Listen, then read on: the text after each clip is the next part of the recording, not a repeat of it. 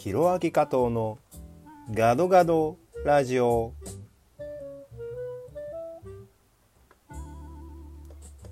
皆さんこんにちは。シンガーソングライターミュージシャンタレント MC 俳優通訳翻訳などもやっています加藤弘明です。この番組はインドネシア、日本、そしてアジア、世界を股にかけて活動する加藤弘明がざっくばらんにお話をさせていただく番組です。さて、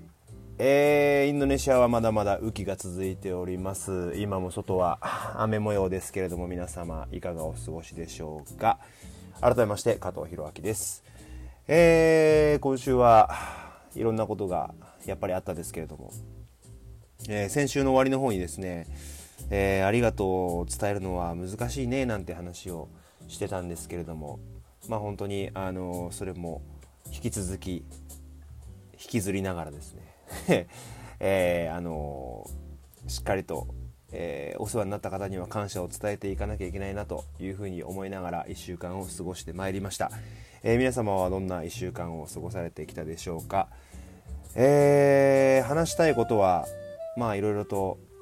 あるんですけれども、まずはですね、あのー、3月20日に、えー、前回の放送で最後の方にお話ししたんですけれども、3月20日にですね、えー、スキマスイッチのお二人が、え、ジャカルタにワンマンライブを、しに来るということで、えー、2018年に一度ジャカルタに公演に来てたんですけれども、えー、その時に僕も同じイベントに出演をさせていただいて、MC もさせていただいてですね、えー、そこから進行をずっと、あの深めて今日までに至るんですけれども、えー、この隙間さんが3月20日に来るライブをですね、え宣伝のお手伝いというかですね、えをしていまして、えっ、と、彼らの楽曲のですね、インドネシア語翻訳というのを担当しておりまして、えー、もう公式のスキマスイッチオフィスオーガスタのアカウントからすでに3つのミュージックビデオが公開されています。えー、全力少年、奏で、そして青春という3曲のですね、インドネシア語字幕が入ったミュージックビデオがオフィシャルで公開されております。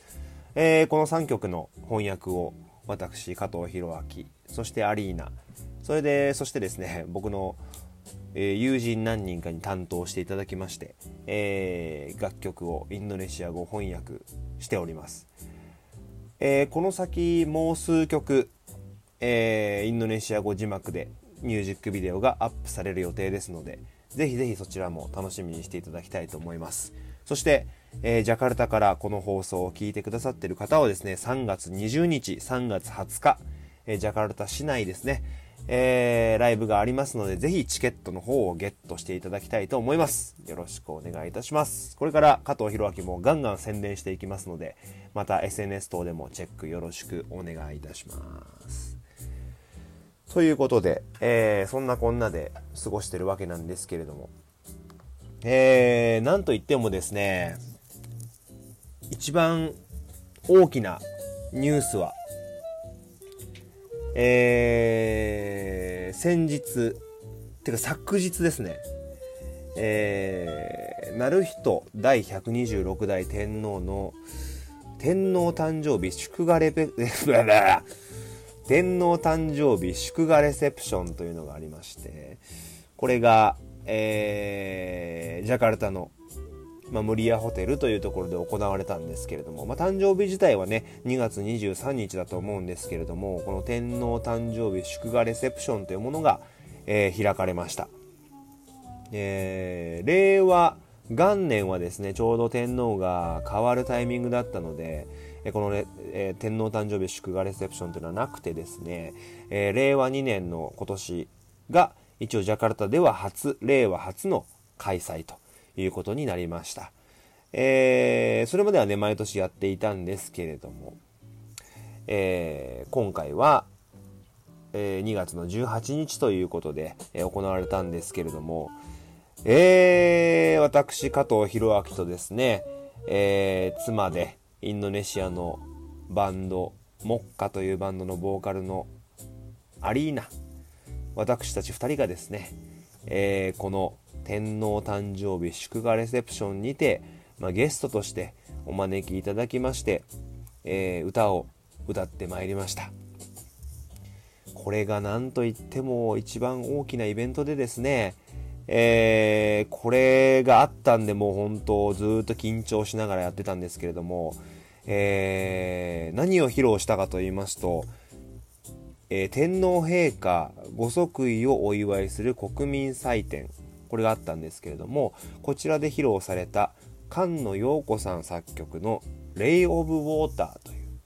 えー、三部楽章。三部楽章。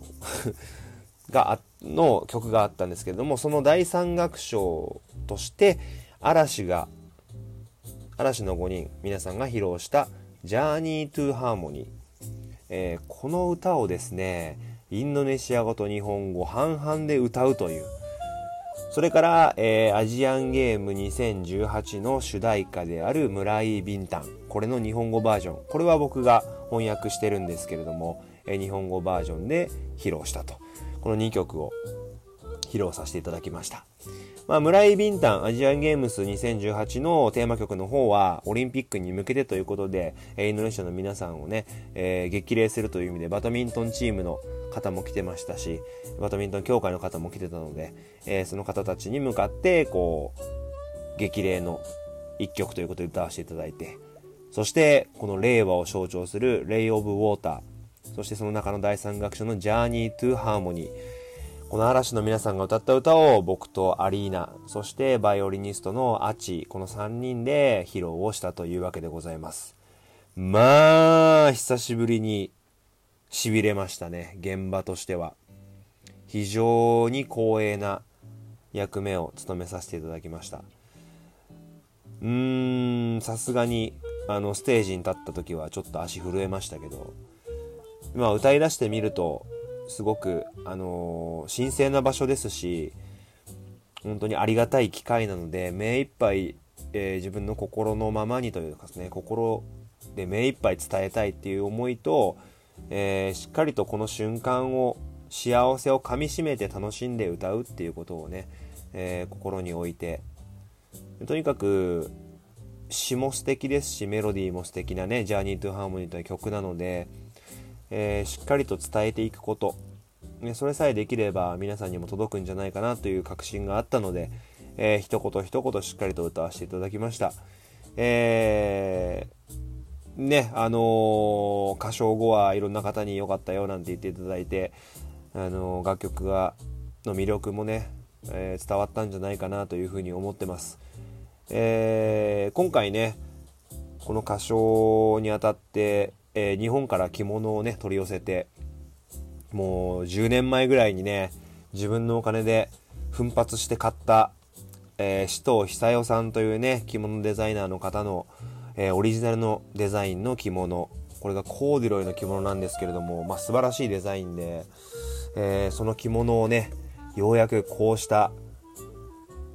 非常に大きな舞台で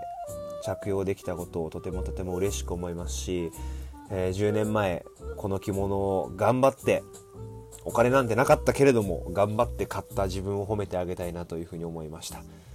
本当に、えー、このステージを作ってくださった皆さん本当にありがとうございました。そして関係者の皆様ここに立たせていただいた皆様本当にありがとうございました。この機会このチャンスっていうのはもう当然当たり前のことじゃないっていうのは、えー、僕自身が一番感じていることです。えー、これからもですね、こういった場に呼んでいただけるような、そういった活躍ができるように精進していきたいと思います。そして、えー、応援してくださる皆様にもですね、えー、こういったところで歌えるようになったんだよっていうような、えー、嬉しいニュースをこれからもどんどん届けていきたいなというふうに思っていますので、これからも応援よろしくお願いします。そして本当にありがとうございました。ということでですね、あともう一つあったんですよね。えー、っと、週末にサマリンダっていう街に行ってまして、これがカリマンタン島っていうとこにあるんですけど、えー、そのサマリンダで、えー、元プロサッカー選手、インドネシアの、インドネシアリーグで活躍してたプロサッカー選手で山下邦弘さんっという方いらっしゃったんですけれども、えー、この方が所属してたチーム、ボルネオ FC、このプロサッカーチーム、え、こことですね、一緒にチャリティーサッカーイベントを行ってまいりました。え、僕はゲストとして参加しただけなので、えイベントの制作には携わってないんですけれども、え今回山下選手に、えご招待いただきまして、え子供たちと一緒にサッカーをしたり、ユニフォームをあげたり、それから孤児院をね、訪問して、ね、その子供たちと交流したりってことを行ってきました。まあ、サッカーは僕本当大好きなので、ライフワークですし、まあ、それを通して、こう、音楽と、うーん、つながってですね、組み合わさって、こうして、イベントができるっていうのは僕自身もすごく嬉しいですし、ありがたいことだなというふうに思ってます。サッカーが作ってくれた縁なのでね。で、今回ゲストとして、えー、こちらも元プロサッカー選手、インドネシアリーグのプロサッカー選手、足立原健二選手、それから、えー、松永翔平選手。ということで、まあ、元プロ3人に囲まれて、一緒にボールも蹴らせていただいて、歌も歌わせていただいて、まあ、非常に僕にとっては幸せな、えー、瞬間になりました。えー、サマリンダの子供たちにね、何か、ね、えー、少しでも力になれればなというふうに思っていますし、えー、今回のイベントが皆さんの力になれればいいなと思ってます。これからもこういったチャリティーイベントどんどんやっていきたいと思いますので、えー、ぜひ応援よろしくお願いします。山下選手、今回はお招きいただきありがとうございました。ということで、時間になってしまいました駆け足でしたが、お相手は加藤弘明でした。SNS、弘明加藤39でやってますので、よろしくお願いします。それではまた次回の放送でお会いしましょう。加藤弘明でした。参拝順波、ラギ、バイバイ。